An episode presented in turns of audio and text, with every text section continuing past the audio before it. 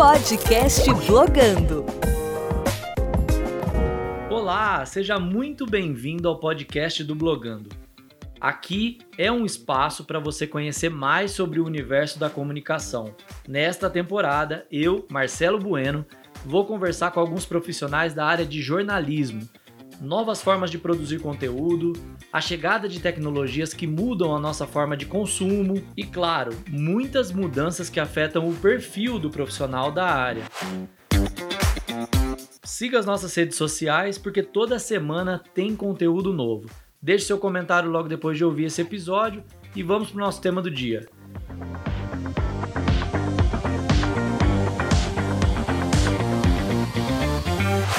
No podcast de hoje eu recebo um jornalista que é desbravador de novas empreitadas. Ele construiu uma longa trajetória e muito bonita trajetória à frente do HuffPost Brasil, viu grandes transformações no modelo de negócio de portais acontecendo e soube aproveitar essas mudanças. Seja muito bem-vindo, Diego Irarreta, que carinhosamente eu chamo de Dieguito. Obrigado pela presença. É legal que a gente ficou nessa. Um chamou outro de Marcelito, Dieguito, né? É, eu estou muito animado de, de, participar do seu podcast, Marcelo, e não sei se você quer que eu me apresente, como quero, é que faz. Quero sim, não, só ia complementar aqui com muito carinho, muito, muito respeito pela trajetória que a gente teve aí no, se encontrando nos blogandos. Gosto muito do seu trabalho e de ter sua amizade também. Fico lisonjeado e acho que eu participei de três edições do Blogando, se não me engano, em Salvador, é, em Bauru, e aprendo muito também, com certeza. É legal compartilhar a minha experiência, mas é mais legal ainda ouvir a dos outros e também ser confrontado nas, nas palestras, nas apresentações. Eu acho que a gente é, ganha muito quando coloca para jogo a nossa experiência, mas está ali também querendo ouvir o que os outros têm a dizer sobre aquilo, né? Porque às vezes a gente não está indo com verdades é, fechadas, estamos indo só com um lado, né? Principalmente comunicação, né? Que, que verdade fechada que a gente tem em comunicação, né? poucas, na verdade. E falando das suas experiências, eu ia pedir para você se apresentar, como você começou sua trajetória, o que você faz atualmente.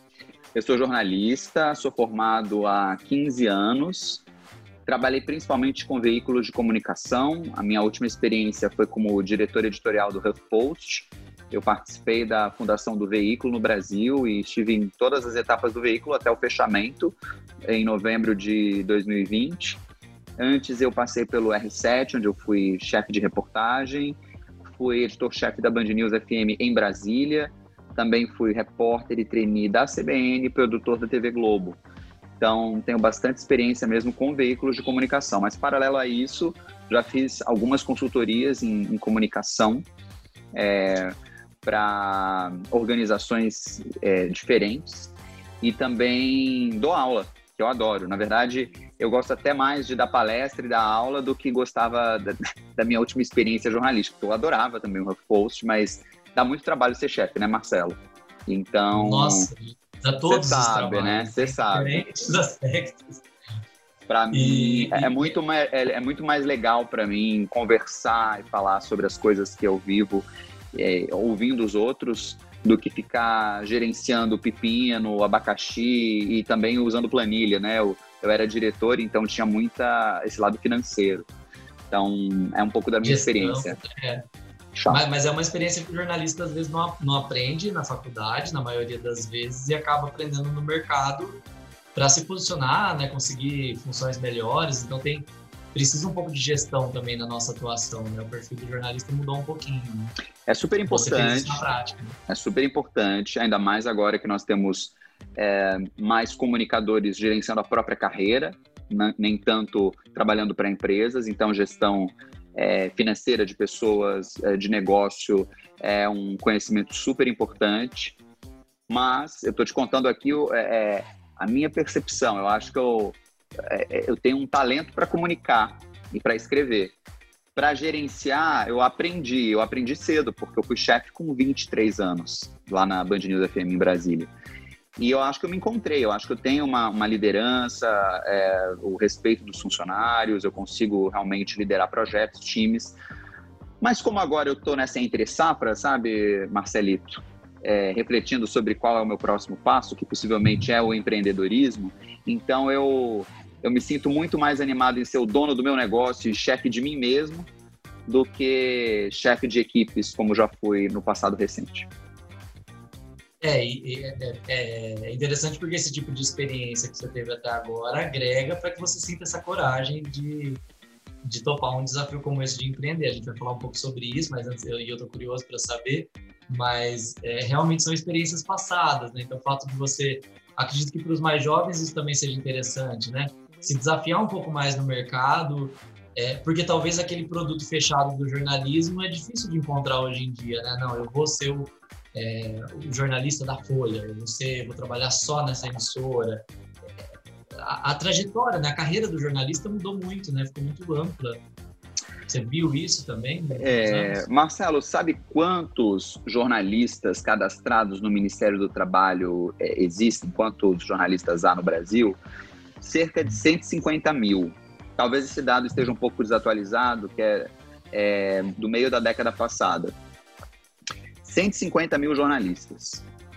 Desses, 50 mil estão empregados por empresas jornalísticas.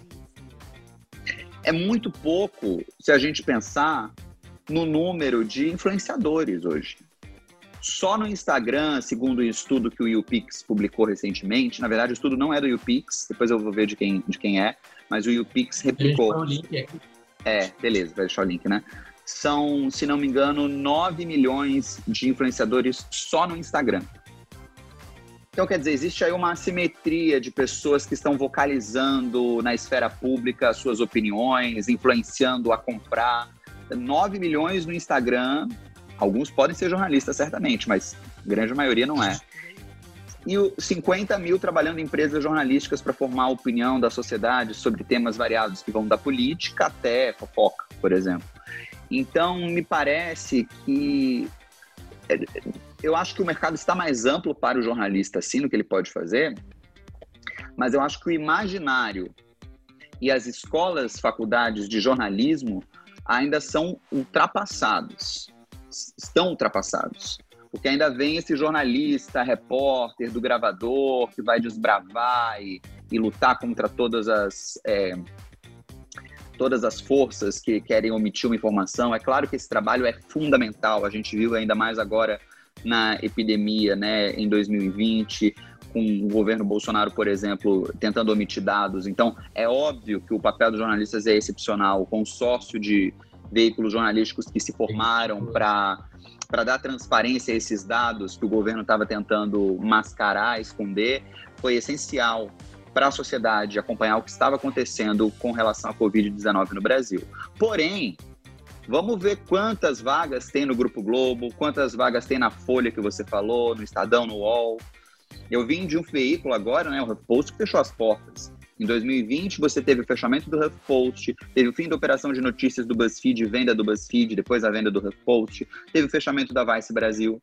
Então, assim, infelizmente, o modelo de negócios do jornalismo não tem se mostrado muito exitoso.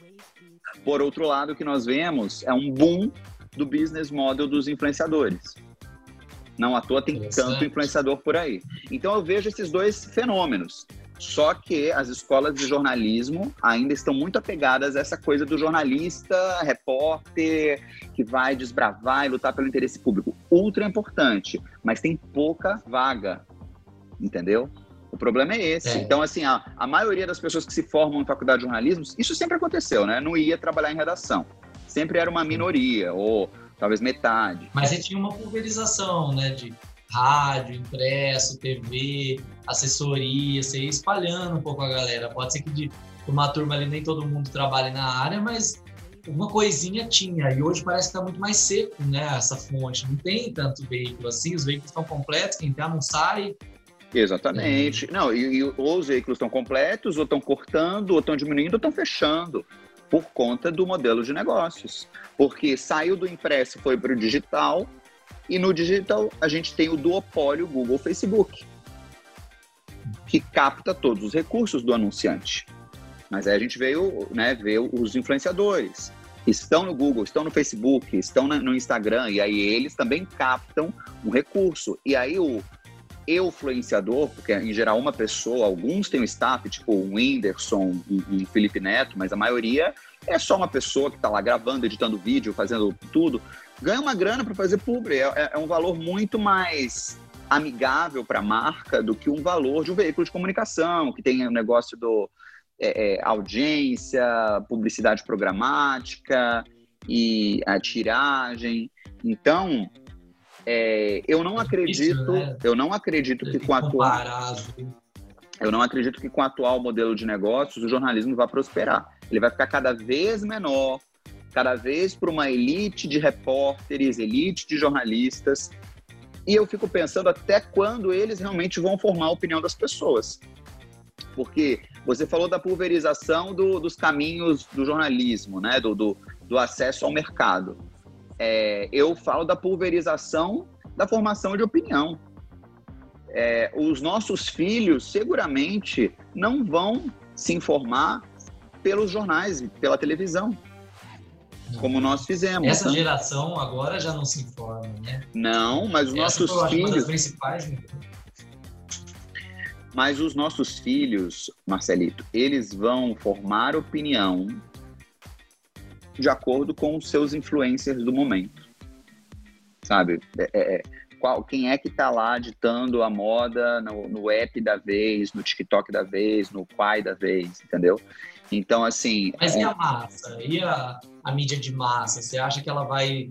É, é, eu sei que hoje ela é muito questionável por todos os lados ali. Na questão política nem se fala, mas hoje ninguém aqui no Brasil e nem fora consiga ter um alcance. Assim, vamos diferenciar, né? Alcance igual a Globo tem, realmente, você alcança muita gente. Mas você ser ouvido e ser, é, influenciar realmente essas opiniões não é mais como era. Você acha que a mídia de massa então perde um pouco da importância nesse, nesse momento da, da, das mídias mais lixadas aí? Já perdeu, já perdeu. Hoje a mídia de massa grande também que é pulverizada de certa forma é o WhatsApp. É, o movimento anti-vacina ele ganha força pelo WhatsApp. É, todos que estão. A eleição do Bolsonaro. Né? Sim, mas eu, eu, eu, eu, vejo que não é só uma eleição, porque diz que dessa vez no, nas eleições de 2020 não foi tão forte a influência do WhatsApp. Mas ainda assim, as pessoas uh, formam opinião, talvez porque a campanha tenha sido meio fraca também, né? Por conta da pandemia e tal.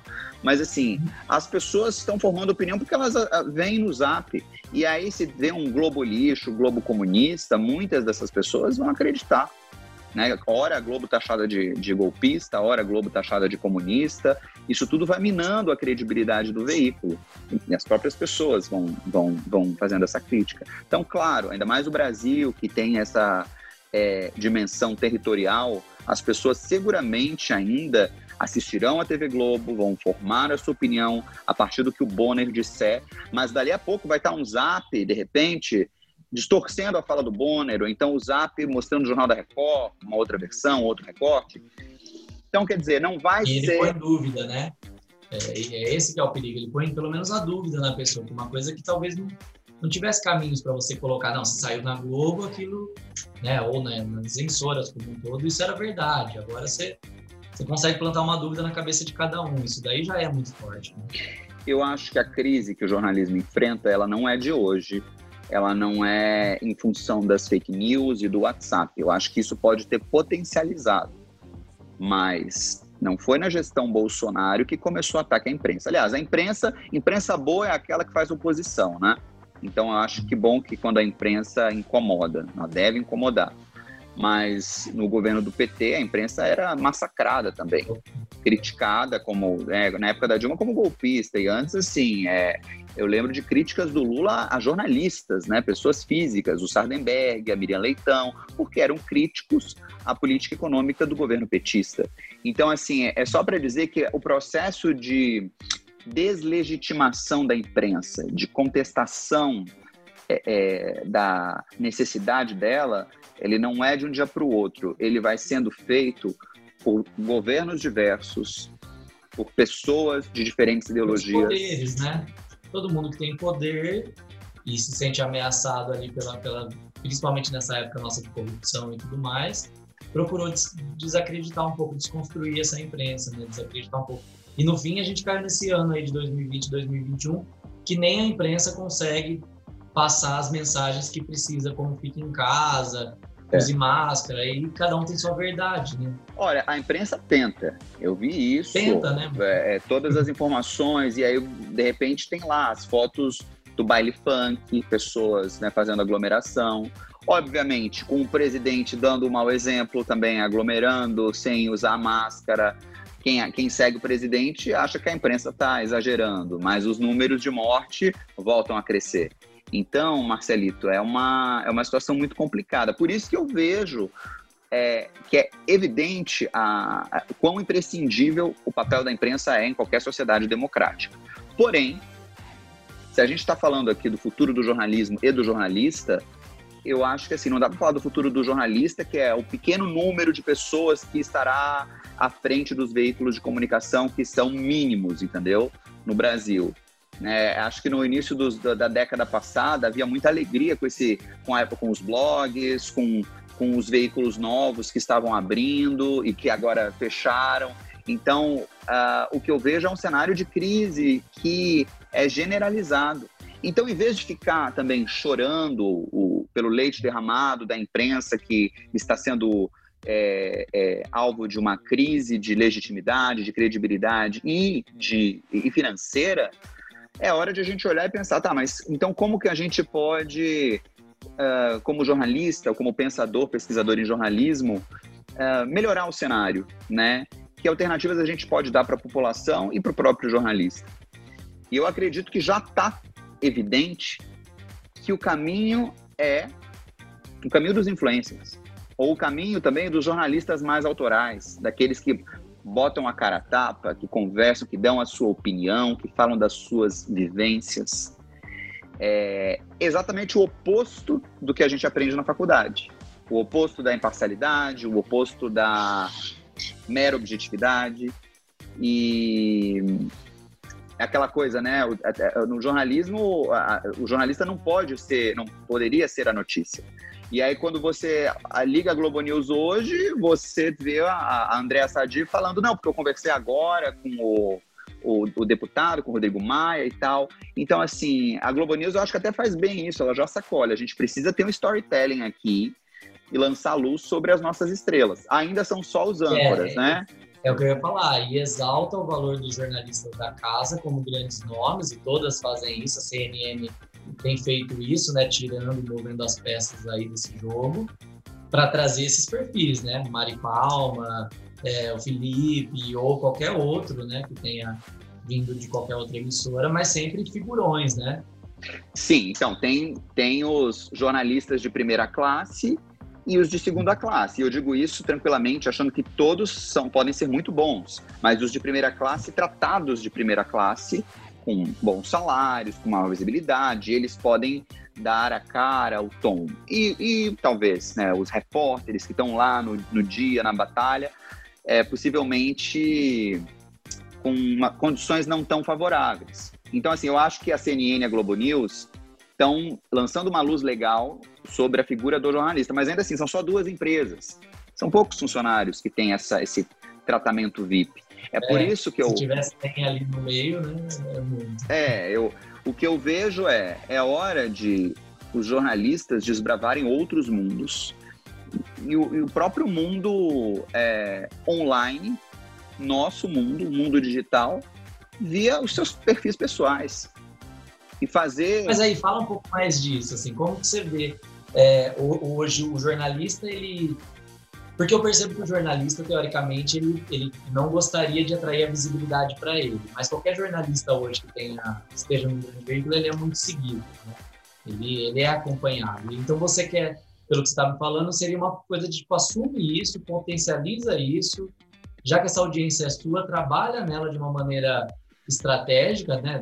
Estratégia que eu digo assim, sabendo que você vai anunciar, é, é, anunciar, é, informar, sabendo de repente pensando no seu plano de negócio, é isso? Você acha que o jornalista como um veículo individual, um microempreendedor individual do jornalismo? Excelente, Marcelo, exatamente. E a comunicação hoje, ela está desmediatizada. Não é mais necessário um veículo como uma TV ou um jornal para sua informação cruzar a fronteira da sua casa e ir para espaços mil, atingir públicos diversos.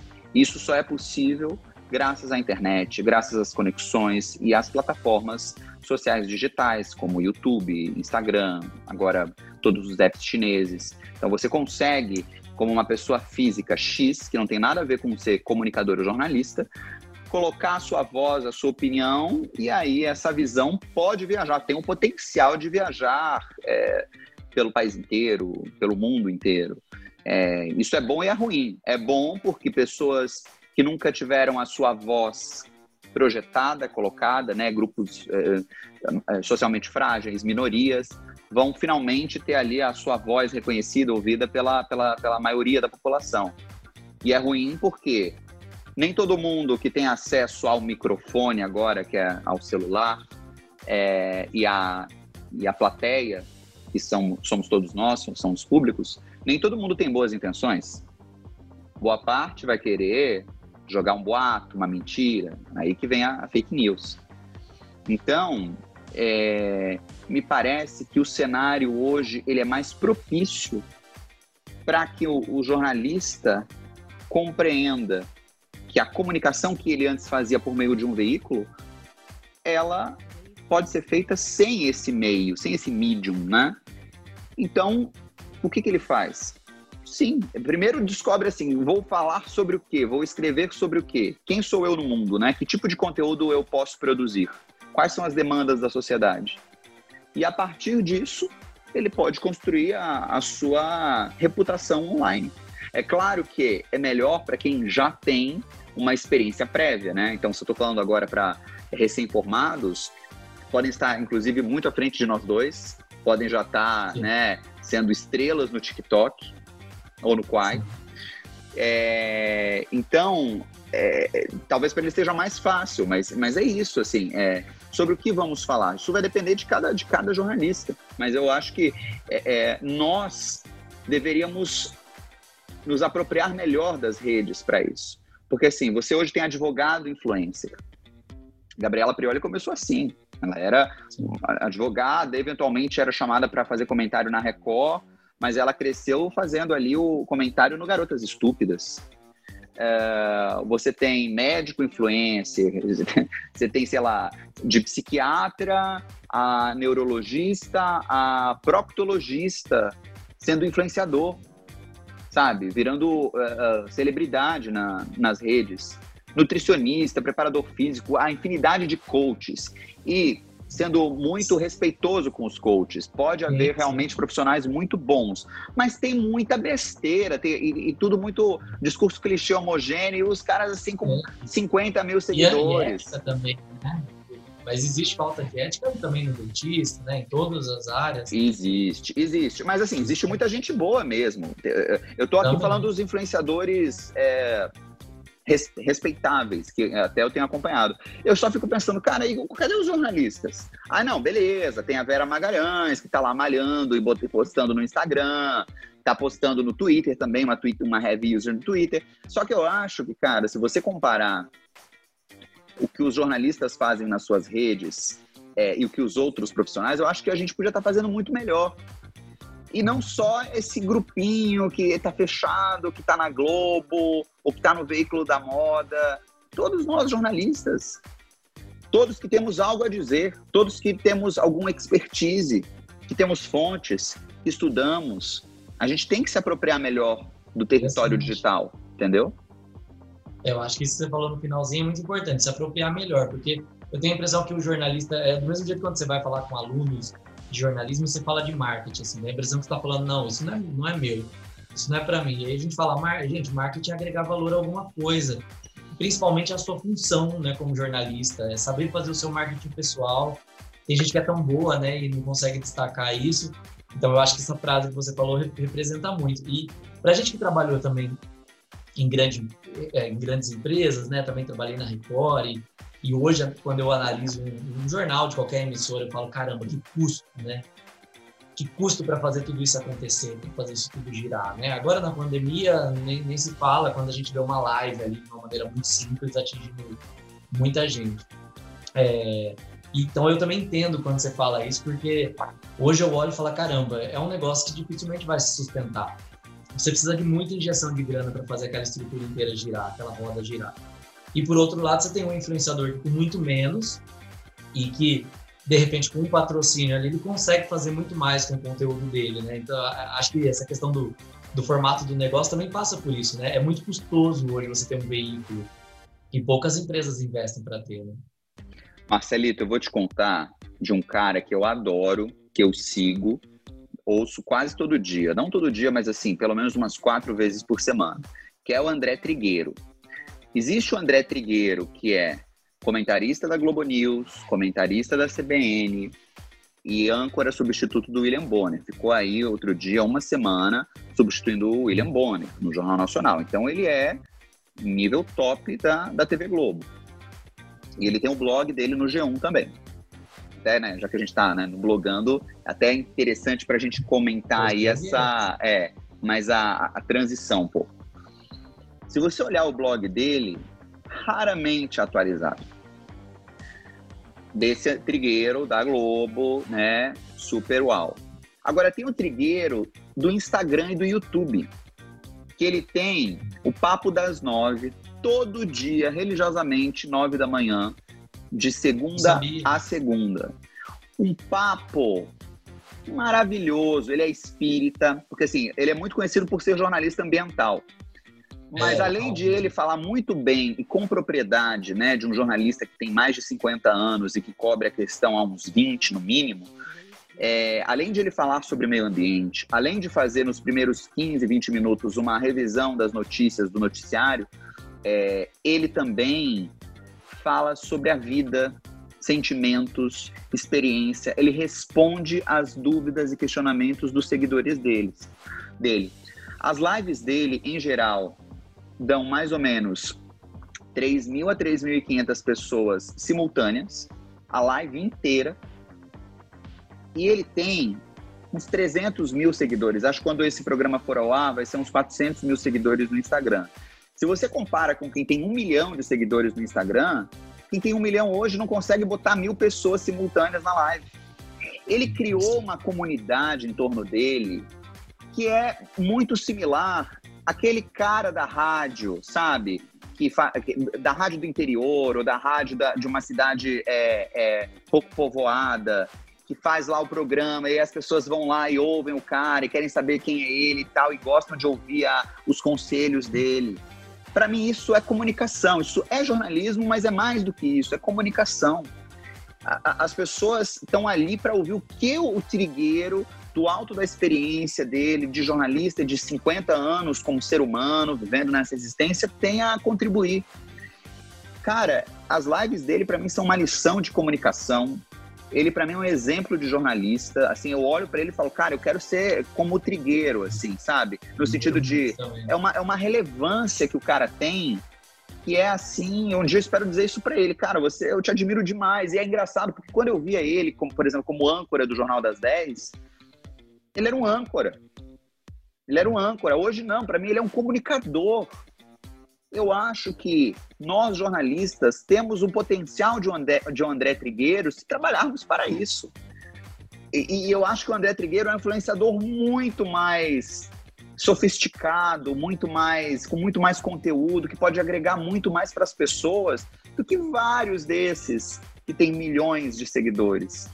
Então, eu, eu, eu, eu tô falando mais do caso do Trigueiro para dizer que, cara, é, o veículo não quer dizer, obviamente o veículo deu também a, a, a fama dele, né? A fama assim, não, é a ah. credibilidade dele, né? Ouvi-lo na CBN, ouvir, é claro. Então, assim, o, o, veículo também é, obviamente, ainda hoje, ele dá um, um up, né, pro, pro profissional. Não, é um canhão, né? Você tá exposto ali a, um, é, uma grande Mas se o Trigueiro não tivesse a personalidade que ele tem, a autoria que ele tem, ele não manteria esses 3 mil simultâneos, entendeu? 3 mil simultâneos deve dar uns 100 mil por dia.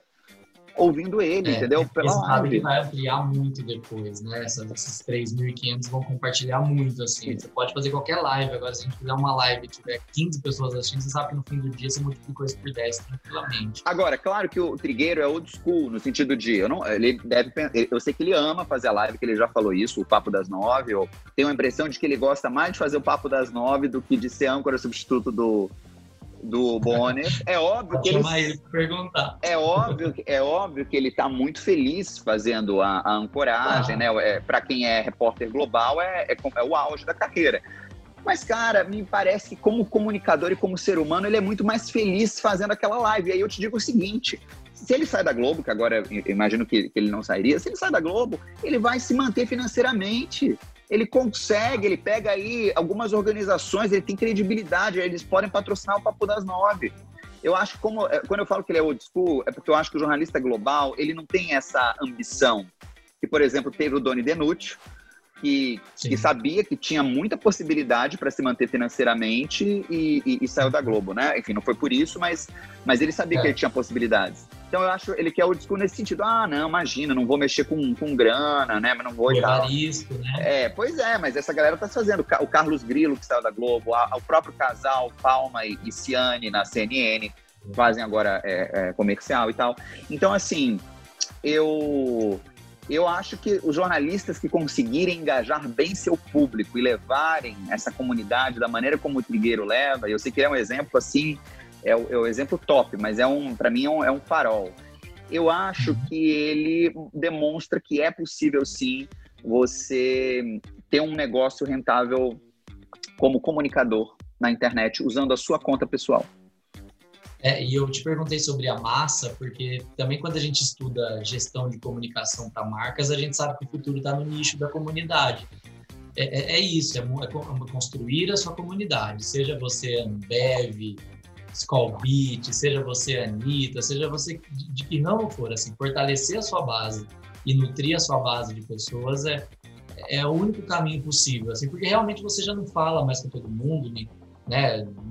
Até mesmo Coca-Cola, quando vai fazer sua gestão de conteúdo, ali direciona para os seus públicos para que, que consiga alcançar cada um numa linguagem própria. Então, eu, eu vejo muito isso, assim, eu acho que você está falando de uma coisa que mar, as marcas sempre entenderam, que as outras funções entenderam primeiro que a gente, como comunicador, e agora talvez seja o nosso momento de, de assumir sem medo.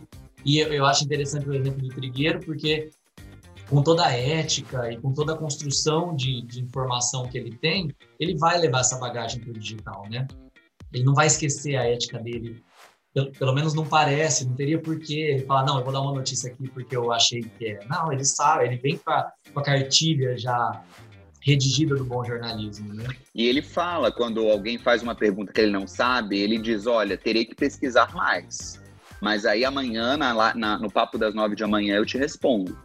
Porque, enfim, nós não sabemos tudo, né? Mesmo quem é especialista em algo precisa, às vezes, uh, pesquisar um pouco mais. É, essa questão da ética, da ética é super importante, Marcelito, e é isso. Infelizmente, influenciadores, da maneira como se construiu a, hoje a gente pode dizer a carreira, é, a ética eu acho que é um, é um debate muito recente para eles. Tem uma pesquisadora que eu gosto muito, eu tenho lido bastante, ela acabou de publicar o primeiro livro dela, que é a Insaf Karhawi, espero estar falando corretamente, doutora pela USP, e ela é, tenho certeza, a, a maior pesquisadora de influenciadores do Brasil hoje. O livro dela é a evolução da blogueira da moda à institucionalização da, do, do influenciador digital. E ela diz que a, a questão ética realmente ela, ela surge para dizer, ó, isso aqui é uma, é, uma, é uma profissão, isso aqui tem regras, né? Tem um, tem um, tem um regulamento.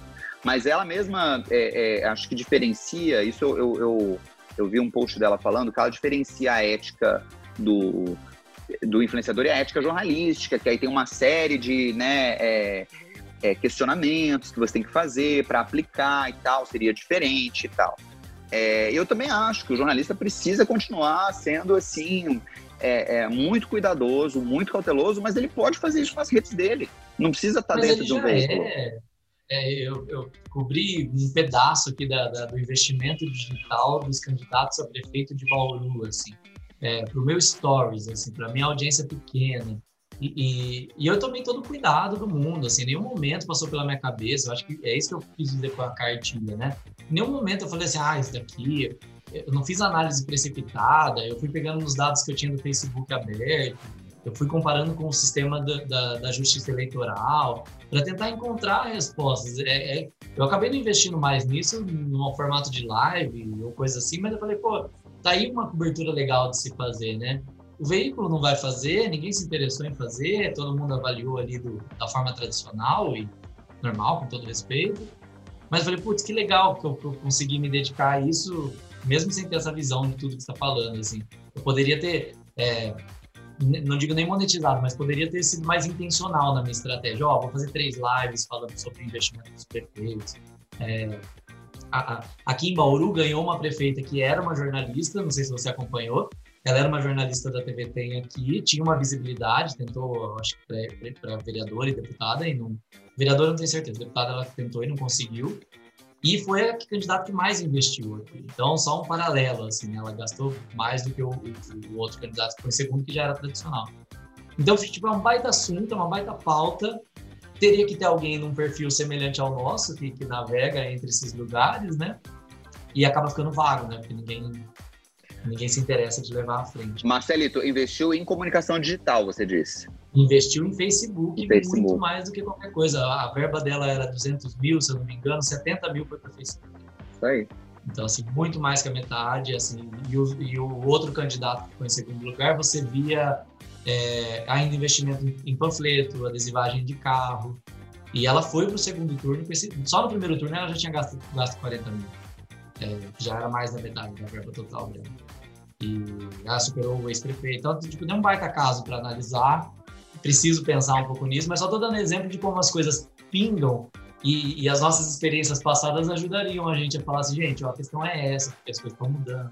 Querido, é um caso ótimo. É, eu achei muito legal a sua experiência e me recordou um outro perfil que eu comecei a seguir durante as eleições americanas, que era de um menino, assim, de. Eu digo menino com todo respeito, tá? Mas menino porque hoje eu tenho 36 anos, então um menino que tem 22 anos é um menino para mim. Mas assim, é um, é um menino talentosíssimo, inteligente, que fez o perfil de eleições nos Estados Unidos. Depois eu vou ver qual é o perfil, a gente coloca aí no link também, Marcelito. Ele arrasa. Para mim, ele tava mais a, a maneira estética, inclusive, das postagens dele, das lives dele e das postagens, eram ainda mais claras que o Google Chakra, entendeu? Ou que os repórteres globais, que eu também assistia, assistia todo dia, entendeu? Mas o cara era isso, que quando eu tava com uma dúvida, assim, dos estados chave, os estados, né, que poderiam dar vitória ao Trump ou ao Biden, eu ia no menino, eu ia no, no, no Instagram dele, porque tava mais fácil, tava mais colorido, tava mais claro.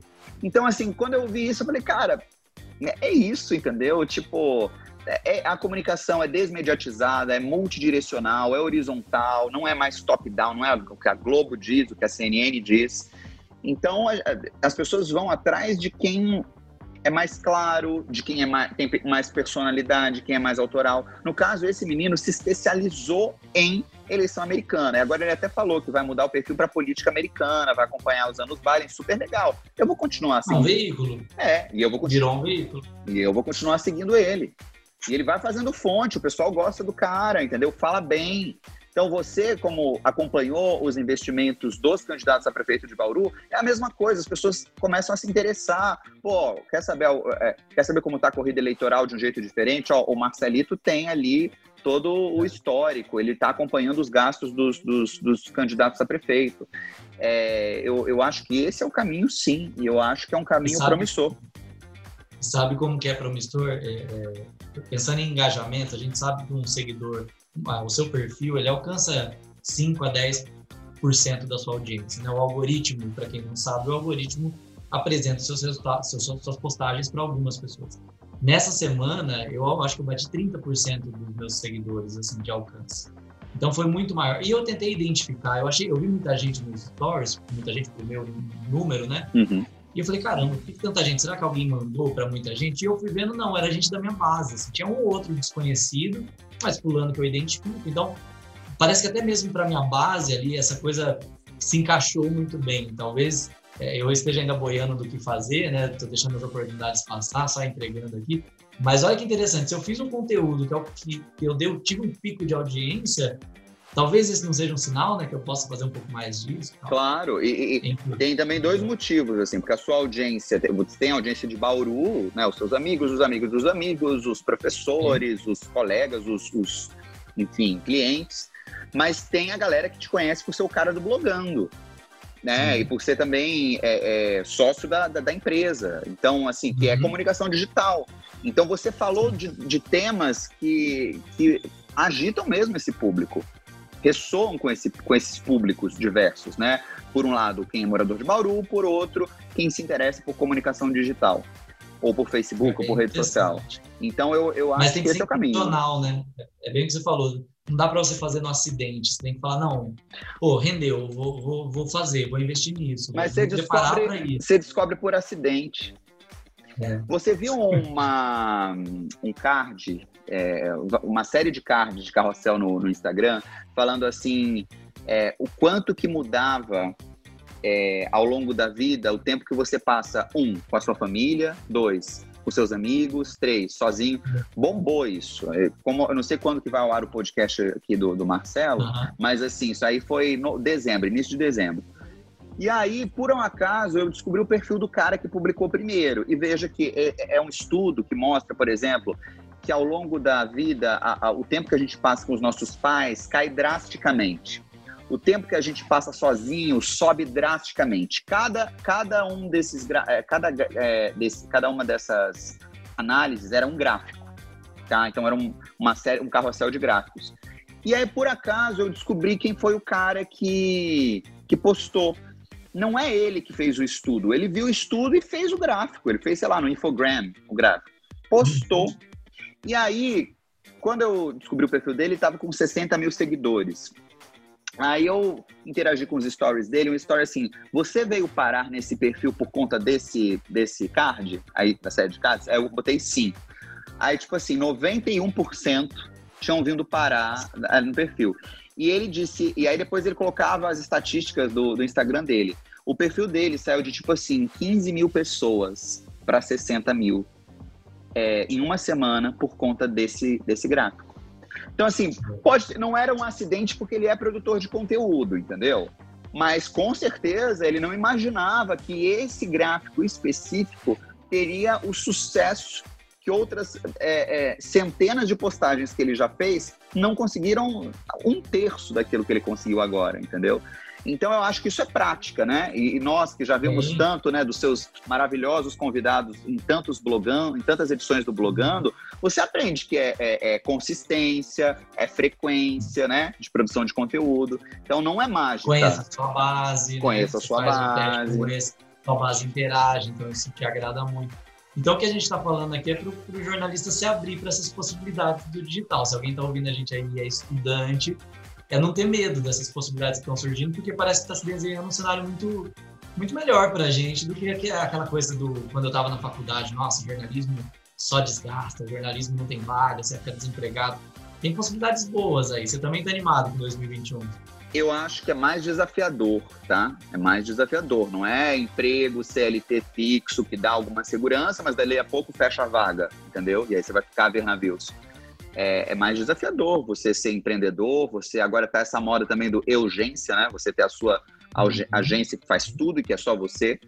É, pode não ser fácil, mas pode ser uma delícia, né? Você criar a sua persona e, e, e, começar a produzir conteúdo, que é o que nós somos bons, né? Os jornalistas, em tese, somos isso. E aí você falou na, agora há pouco sobre a questão do marketing. Sabe que o meu irmão se formou em jornalismo pela URGS, que é a Federal do Rio Grande do Sul, agora no fim do ano, de 2020. Eu, eu achei muito legal o projeto dele. Ele fez uma pesquisa sobre qual é, tem sido o caminho dos jornalistas formados pela URGS. Em cinco anos ele mapeou. E aí ele descobriu Nossa. que a, a, minoria vai trabalhar com reportagem. Não exatamente a minoria da minoria, mas assim, a maioria vai, acaba virando assim, analista de marketing, analista de redes sociais, entendeu? E quando eu ouvi a, uma das, das integrantes da banca, diz, ela disse mais ou menos assim: não, mas o jornalista deveria, isso deveria ser problematizado. O jornalista não deveria aceitar é, trabalhar como analista de marketing. Isso aí é, é para um publicitário. E eu não pude deixar de né, rir, obviamente eu estava em off ali, mas eu ri porque assim, minha, minha cara, professora, com todo respeito, eu amo os professores, eu sei como essa carreira é maravilhosa, mas assim, se o que tem no mercado demanda conhecimento de marketing, demanda conhecimento de rede social, métricas, monetização, é a vaga que tem, não é assim, João, deixa, eu só vou escolher quem vai mandar eu apurar, escrever e editar. Mas hoje é a minoria que pede isso, entendeu? A maioria quer que você. E é mercado, não tem demanda. Não tem demanda mas aí não é um mercado diabólico, entendeu? Que fica sempre essa coisa do mercado, né? Aquela coisa marxista, o mercado Sim. e tal. É, o mercado são as empresas, as pequenas empresas, as médias empresas, uma empresa como a sua, Marcelo, e é isso, entendeu? Aí o que? Eu, eu vou ser o vilão agora que eu quero empreender, eu vou ser o vilão, o empresário de eu, eu sozinho? Não, né? Então, assim, é, é a demanda das pessoas, dos clientes. Então, infelizmente hoje existe menos demanda por jornalismo, aquele jornalismo clássico, do que por é, comunicação de marcas, comunicação de é, prefeitura. Mas não menos por comunicação, né? É, exato. Menos demanda por jornalismo tradicional, porque está ocupado, mas por comunicação, não, a gente está ótimo. Né? É, comunicação, é, é, só há demanda pela comunicação. Tanto é que há né, essa, esse período que se chama de intoxication, você está intoxicado por tanta informação. É, mas é por isso, porque assim, você está ligado é, 24 horas por 7 dias de semana no, no, na sua mídia íntima, que é o celular, é, recebendo vídeo, notificação, né, pop-up, tudo. Então você fica realmente muito permeável a esses estímulos todos. É isso, é, é, é, o, é a era da comunicação. Ainda mais porque a comunicação não é feita mais só pelos veículos, mas por todos nós. Então, sim, há demanda. Então, é, achei legal esse mapeamento que o meu irmão fez como, como estudante, pesquisador, porque me parece que é, fundamenta ainda mais aí com dados, né? Ele traz dados, aí fundamenta um pouco essa, essa minha é, perspectiva de que a gente tem que ficar mais atento ao comunicador influenciador como jornalista do que a esse mercado de veículos de comunicação cada vez mais restrito, cada vez mais decadente.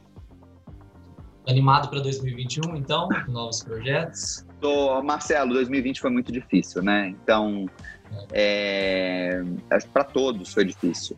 Para mim, especificamente, porque eu perdi a minha mãe. E a minha mãe, ela pediu aposentadoria em fevereiro e ela partiu em agosto, antes de sair a aposentadoria. E isso para mim foi uma, é, né, obviamente, entre tantas coisas, né, para pensar, para sentir, para processar, mas essa questão do trabalho mexeu especialmente comigo, porque a, o drive que eu tenho por trabalhar, ser workaholic, sempre gostei, sempre adorei, sempre vesti a camisa mesmo de todas as empresas em que eu trabalhei, veio da minha mãe. Uma servidora pública dedicadíssima, que em geral virava cargo em confiança pela entrega dela, sabe? É, então aprendi muito com ela. Tudo, praticamente, de entrega de trabalho, aprendi com ela. Mas quando ela se vai tão cedo e antes de conseguir usufruir do descanso, né? depois de trabalhar tanto. É sempre uma meta, né? Ele é sempre assim. É, não, eu, eu fiquei pensando. Trabalhador convencional é uma meta. Né? É, não, eu fiquei pensando.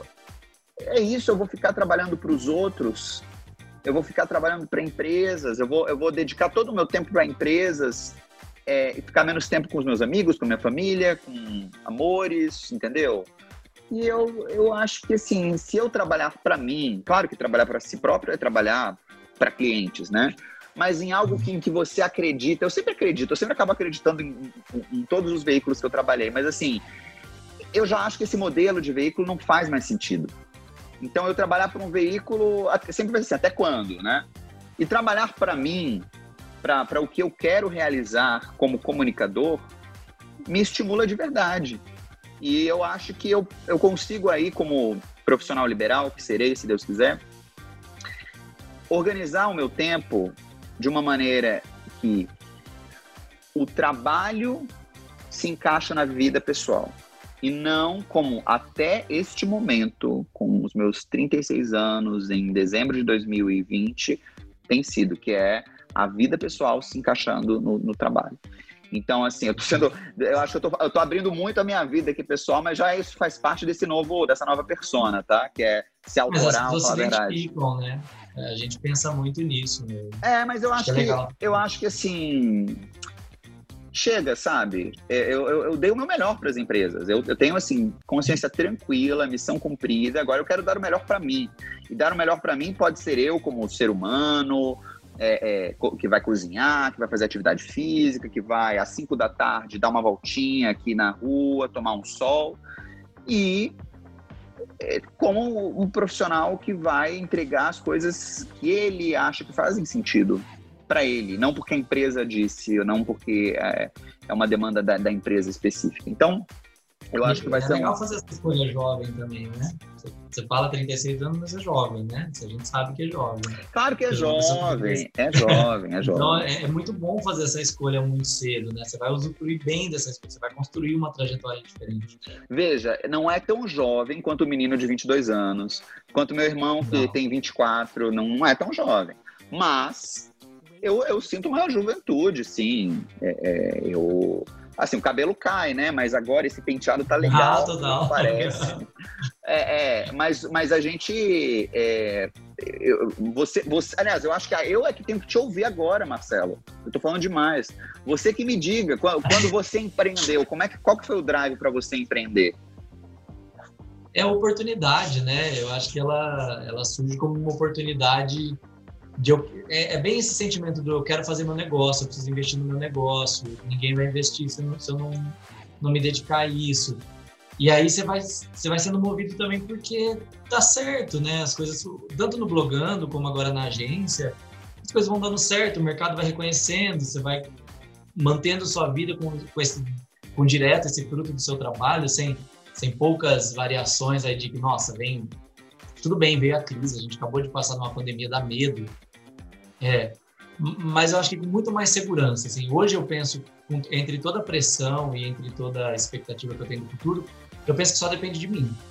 É, se eu fizer um bom trabalho de comunicação com meus clientes, se eu me dedicar do que eu tenho que fazer, é, realmente a gente trabalha um pouco mais de horas do que o previsto, assim, né, inicialmente, mas é uma construção. Então é poderoso mesmo isso que está falando, assim, sentir que depende de você, é, e também, tudo bem se você falar assim, não, não quero me dedicar tanto, não quero ter tanto cliente, não quero ter tantas horas de trabalho. É, também depende de você. Então, eu acho muito poderoso essa decisão. Eu vejo. É, exatamente. A, a palavra para mim é liberdade. A liberdade que você tem. Então, assim, obviamente, ah, tô precisando de dinheiro, tenho que quitar meu apartamento, tô com alguma dívida, beleza, vou focar aqui, pegar não sei quantos mil clientes e tal tem que saber, né? Como eu vou estar sozinho, não sei se eu vou pegar N clientes, eu conseguirei entregar com a mesma qualidade se eu pegar um ou dois, né? E aí concentrar a, a minha força nesse, nesses dois clientes. É, agora, está no momento, que é o meu momento atual, que é o momento de reflexão, de transição. É, já tenho alguns é, clientes em potencial, estamos conversando, então isso me anima muito. É, Vamos, eu, eu, não tenho pressa, Marcelo. O que eu não tenho agora também é pressa, porque a vida é tão rápida. Isso também é um aprendizado com a, com a partida da minha mãe. A vida é tão rápida, eu vou, assim, é, eu tenho pressa, assim, eu quero viver, mas eu, eu, eu acho que as coisas acontecem, entendeu? Elas são construídas, né? São. Eu acho que a coisa do empreendedorismo é isso, tipo assim, o que, quando a gente fala que as pessoas vendem a ilusão do empreendedorismo, o erro não está em vender o empreendedorismo, está em vender essa ilusão de que é rápido. É, e acho que nesse feeling do que você tá, de que vamos construir, vamos. Isso. Não tem como dar errado. Assim, eu não, não faz sentido dar errado. Eu não tenho pressa, eu não vou colocar um, um, um norte assim ainda para mim. É óbvio que eu vou precisar que o dinheiro entre porque eu tenho que me sustentar. Então, assim, eu vou atrás de cliente. Mas se, ah, vamos começar com um cliente, aí depois entra um segundo, aí o negócio começa a crescer, aí eu posso pensar até em expandir. É ótimo que eu estou falando de algo que ainda nem saiu do papel, porque eu nem é entrei com pedido de, de, de, abertura de empresa, isso tudo ainda está aqui na reflexão. Estou fazendo vários mapas mentais do que, que eu quero, como encaixar a vida pessoal, e, é, como conciliar vida pessoal e trabalho. Eu acho que o fato de não estar tá numa empresa fisicamente com o home office da pandemia, isso pode ser um, um grande a, a auxílio, entendeu? Para ganhar produtividade sem perder qualidade. Então, eu estou super animado. E ouvindo agora você, é, otimista também com o seu negócio, você que começou a empreender, sei lá, 10 anos atrás, ah, é, já deu 10 anos já. Né? Então... Né? Assim, mesmo paralelo, o empreendedorismo não era uma coisa paralela. Mas hoje ele é total, assim. E eu sempre me culpei muito, viu? Eu, poxa, eu não saio da empresa para investir no blogando. É, se eu investir no blogando sozinho e sair do meu emprego por ter as contas, mas a vida nunca permitiu. Então, cobranças de lado, assim, nunca pude abrir mão do meu emprego tradicional para empreender. Em determinado momento, quando, quando eu fui mandado embora, eu, eu só tive uma opção. E, e ainda eu nem era sócio da agência quando eu fui mandado embora. Então eu fui, fiquei, pouco tempo depois entrei na sociedade e a empresa que eu tô hoje, né? Cara, é, eu, te então acho, eu acho, eu te acho super corajoso. Eu falava isso acho que lá atrás, mas agora, agora tendo conhecimento, assim, tendo a, a noção do que eu quero para mim, eu acho que você foi muito corajoso, porque você era muito mais novo do que eu sou hoje e você tinha essa gana, entendeu? É, e que legal, eu acho que assim, é, o, o, as duas frentes, a da agência e a do blogando, te realizaram muito e é, deram muitos frutos. Então, então, me anima também imaginar que eu possa ter esse, esse caminho. E eu acho legal quem estiver ouvindo a gente, que ainda está estudando jornalismo, ou, ou, ou, também foi mandado embora por conta da crise, não sabe exatamente o que vai fazer, porque estamos todos na mesma página. E, e, eu, e é legal a gente ter um entusiasmo pela próxima página, entendeu? E realmente, Marcelito, é o que você falou, depende da gente, depende de cada um. É, e é difícil, eu não acho que vai ser fácil, entendeu? Não é prospectar cliente. Agora, também, eu acho que eu tenho aí uma, uma trajetória, né? Eu tenho uma, uma trilha é, que me fez conhecer muita gente. Então, e que, e que também fez eu, eu, eu, construir também, né, a, a minha reputação até aqui eu acho que a gente é o que, o que faz na vida, entendeu? Então, é, para quem está começando agora, beleza, é começar do zero, vamos lá, vamos fazer as conexões, vamos começar, vamos ralar muito, né, Marcelito? É isso, é muito trabalho. Eu também, quantas vezes eu não trabalhei 12 horas por dia quando eu era recém-formado e quantas sextas-feiras eu tive aqui em São Paulo na época do Huff? Três, talvez, porque eu tinha que editar todo o material de sábado, domingo e segunda-feira. Agora eu não quero mais isso, entendeu? É por isso que eu estou dizendo, vamos começar pequeno, pega um cliente, mas eu sei que eu vou até quatro e meia da tarde.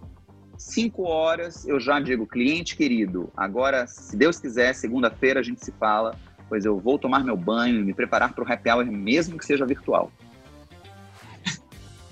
E por favor, me chame no próximo happy hour, a gente está devendo esse encontro presencial há muito tempo. Muito obrigado pela sua atenção. Eu acho que a gente já falou perfeito. Assim, eu eu tivesse ouvido esse podcast em 2010, é, provavelmente eu teria, me sentido, eu teria me sentido muito mais motivado a fazer as coisas lá atrás. Então, espero que esse podcast de alguma maneira te incentive, estudante de comunicação. A área de comunicação é foda, é incrível, tem muita coisa legal para fazer, mas ela está em transformação. Então é, é, a angústia da transformação, de o que vai ser, como vai ser, né? quais são minhas referências, porque a gente não tem mais aquela referência rígida, né, de ah, essa é a trajetória que eu quero para mim. Mas ela é ela é boa. Eu pelo menos gosto muito, né? Inspiradora e tomara que, que seja boa para é. mim também. não tem dúvida, não tem a menor dúvida pelo seu talento também e pela sua dedicação. Eu acho que é isso que, que, que essa área pede da gente, dedicação, essa firmeza, né? o empreendedorismo, a comunicação. Dieguito, muito obrigado por ter topado. Te admiro muito, torço por você, que esse ano seja um ano incrível para você, para a gente, né? A gente merece também saindo dessa pandemia aí em breve. É, a gente precisa realmente estar aberto para esse novo mundo que se desenhou e se acelerou aí nesse período. Enfim, gostando ou não, é o mundo que a gente tem. É isso e a gente aí. precisa abraçar da melhor maneira. Marcelito, o papo foi uma delícia, gostei também. Ótimo te ouvir, ótimo aprender com você. E eu espero que o seu público também curta a minha mensagem, a nossa troca aqui neste podcast. Muito obrigado. Feliz 2021 para todos nós. Para nós, precisamos. Muito obrigado. Até a próxima. E você que está ouvindo a gente gostou desse podcast, também comenta aqui, né? Nós estamos nas redes como blogando, facebook.com, é, twitter.com, instagram.com barra blogando. Você pode deixar, deixar seu comentário lá pra gente. Obrigado e até a próxima. Podcast Blogando.